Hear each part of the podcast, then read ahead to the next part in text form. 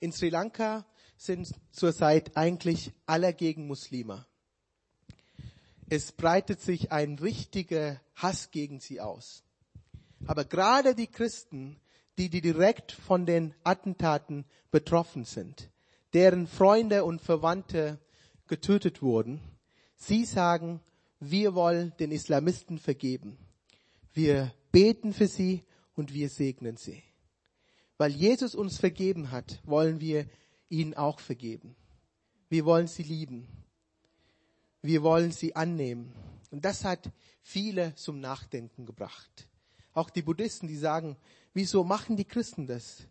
Warum beten für, warum beten sie für diese radikale Leute? Petrus schreibt in seinem ersten Brief an die Christen, die auch sehr stark unter Verfolgung litten. Er ermutigt sie und sagt in Vers 9, Kapitel 2, Vers 9, Ihr aber seid ein auserwähltes Geschlecht, ein königliches Priestertum, ein heiliges Volk. Alle, die zu Jesus gehören, sind auserwählt. Auch du und ich. Wir waren Fremde und ganz fern von Gott. Aber Gott hat uns durch Jesus auserwählt. Er hat uns auserwählt und zu seinem eigenen Volk gemacht. Wenn wir Auserwählte sind, dann hat das auch Konsequenzen. Wir gehören zu dieser neuen königlichen Familie. Wir sollen auch dementsprechend leben. In Vers 1 sagt Petrus, so legt nun ab alle Bosheit und allen Betrug und Heuchelei und Neid und alle üble Nachrede. Diese Dinge passen einfach nicht zu unserer neuen königlichen Identität.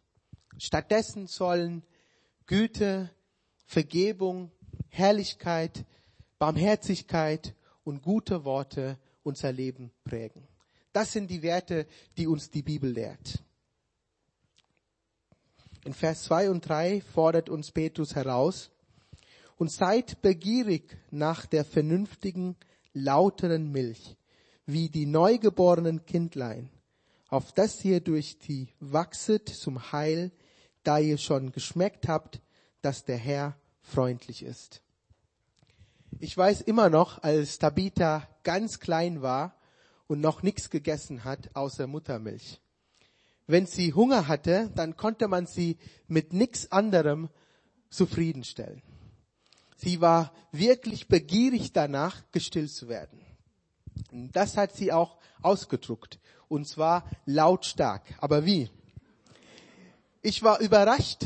Wie kann denn so ein süßes kleines Kind, das gerade eben noch so zufrieden und harmlos war, auf einmal so laut schreien?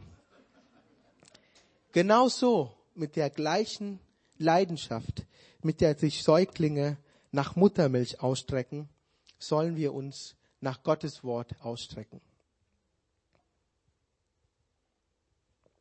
Das Beste, was man einem Kind, einem Baby geben kann, ist Muttermilch. Und genauso das Beste, was wir in uns aufnehmen können, Gottes Wort. Darin stecken viele Vitamine, Proteine und Kohlenhydrate. Und das gibt uns genau, was wir zum Leben und Wachsen brauchen. Das Wort Gottes wird hier mit einem kurzen Satz zusammengefasst. Der Herr ist freundlich. Das ist die Essenz dieser reinen Milch. Und das schmeckt super. Der Herr ist freundlich. Wenn wir zu ihm gehören, müssen wir keine Angst haben. Der Herr ist freundlich. Er plant nichts, was uns schadet. Der Herr ist freundlich. Wir können immer zu ihm kommen. Deshalb sagt Petrus in Vers 4, zu ihm kommt, zu ihm kommt als zu dem lebendigen Eckstein, der von den Menschen verworfen ist, aber bei Gott auserwählt und kostbar. Jesus wurde und wird heute noch von vielen verachtet und als Ärgernis, sogar als Bedrohung wahrgenommen. Aber Gott hat ihn auserwählt, als Eckstein in seinem Haus die tragende Rolle zu spielen. Der Eckstein ist der, der Stein, der zuallererst gesetzt wird und an dem sich alle weitere Steine ausrichten. Er ist das Fundament und trägt die ganze Last aller weiteren Steine. Die Gemeinde ist auf Jesus Christus gegründet. Ohne diesen Eckstein würde das Haus zusammenfallen. Wenn wir Jesus aus der Kirche rausholen, dann bricht sie zusammen. Dann ist sie tot. Es geht um Jesus. Wir sind hier, um uns an ihm auszurichten und ihn zu ehren. Der Tempel in Jerusalem war aus toten Steinen gebaut und er wurde zerstört. Aber Jesus baut seinen neuen Tempel, seine Gemeinde aus lebendigen Steinen. Und weil sie auf ihn gegründet ist, kann sie niemals zerstört werden. Was Jesus aufbaut, das besteht ewig. Das ist und bleibt lebendig. Und auch ihr als lebendige Steine, lasst euch erbauen zum geistlichen Hause. Petrus fordert uns heraus, uns in Gottes Hand zu geben und darauf zu vertrauen, dass er uns richtig einsetzt. Wenn wir uns ihm als unserem Baumeister anvertrauen, dann nimmt er uns von dem Steinbruch der Verzweiflung und von dem Steinhaufen der Zerbrochenheit. Er reinigt, formt und poliert uns, so dass wir genau an die Stelle passen, die er vor uns vorgesehen hat. In Gottes Haus nimmt jeder Stein seinen bestimmten Platz ein. Jeder wird getragen und jeder trägt mit. Es ist interessant, wenn du ganz neu in Gottes Baustelle, also in die Gemeinde kommst, dann liegst du noch ganz oben. Da ist ja eine ganze Mauer unter dir. Dann wirst du von allen getragen.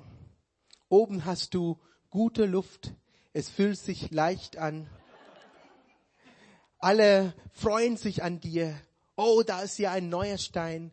Alle beten für dich und du fühlst dich so richtig willkommen und getragen. Und es fühlt sich gut an. Du sagst, wow, Gemeinde ist ein toller Ort. Die Menschen hier sind super nett und freundlich. Du schwebst auf Wolke 7. So ging es mir auch damals, als ich das erste Mal in eine Gemeinde kam. Alles schien perfekt. Ich dachte, sie hätten Engel sein können. Aber nach einiger Zeit hatte ich plötzlich einen Stein rechts von mir. Und dann etwas später merke ich, oh, auf der linken Seite ist auch eine. Und dann kommt ein Stein obendrauf. Und wenn es gut läuft, sind irgendwann fünf Steine auf mir. Das kann ja richtig unbequem werden. Ich werde nicht nur getragen, sondern muss ich plötzlich auch andere tragen und mit denen zusammenarbeiten. Am Anfang wird für uns Verantwortung übernommen. Aber dann dürfen wir auch lernen, andere zu tragen, zu ermutigen und voranzubringen. Wir werden von Getragenen zu Tragenden.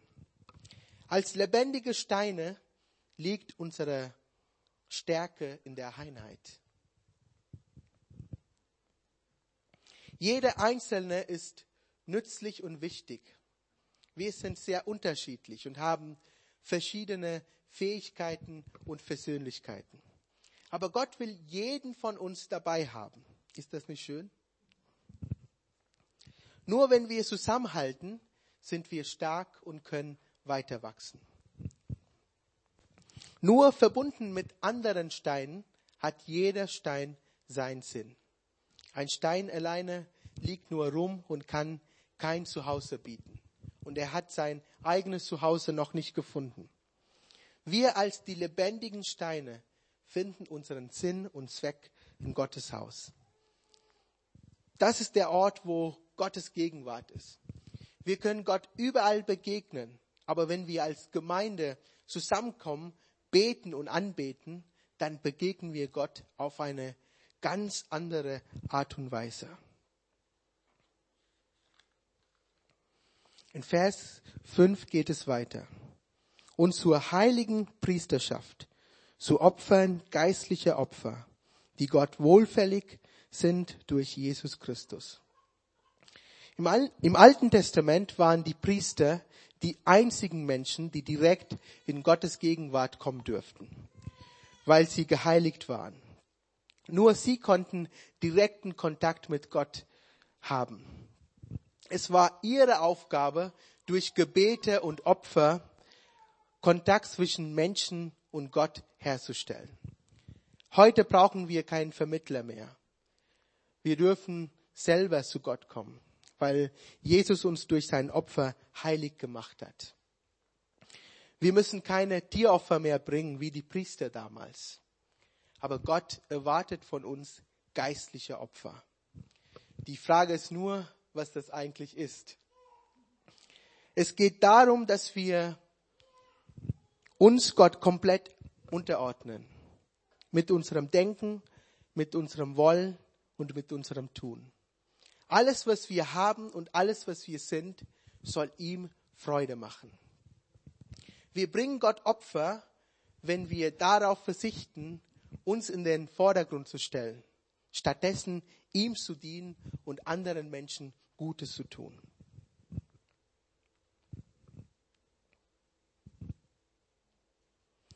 Als Priester haben wir auch Verantwortung, für Menschen zu beten, die noch nicht mit Gott in Kontakt stehen.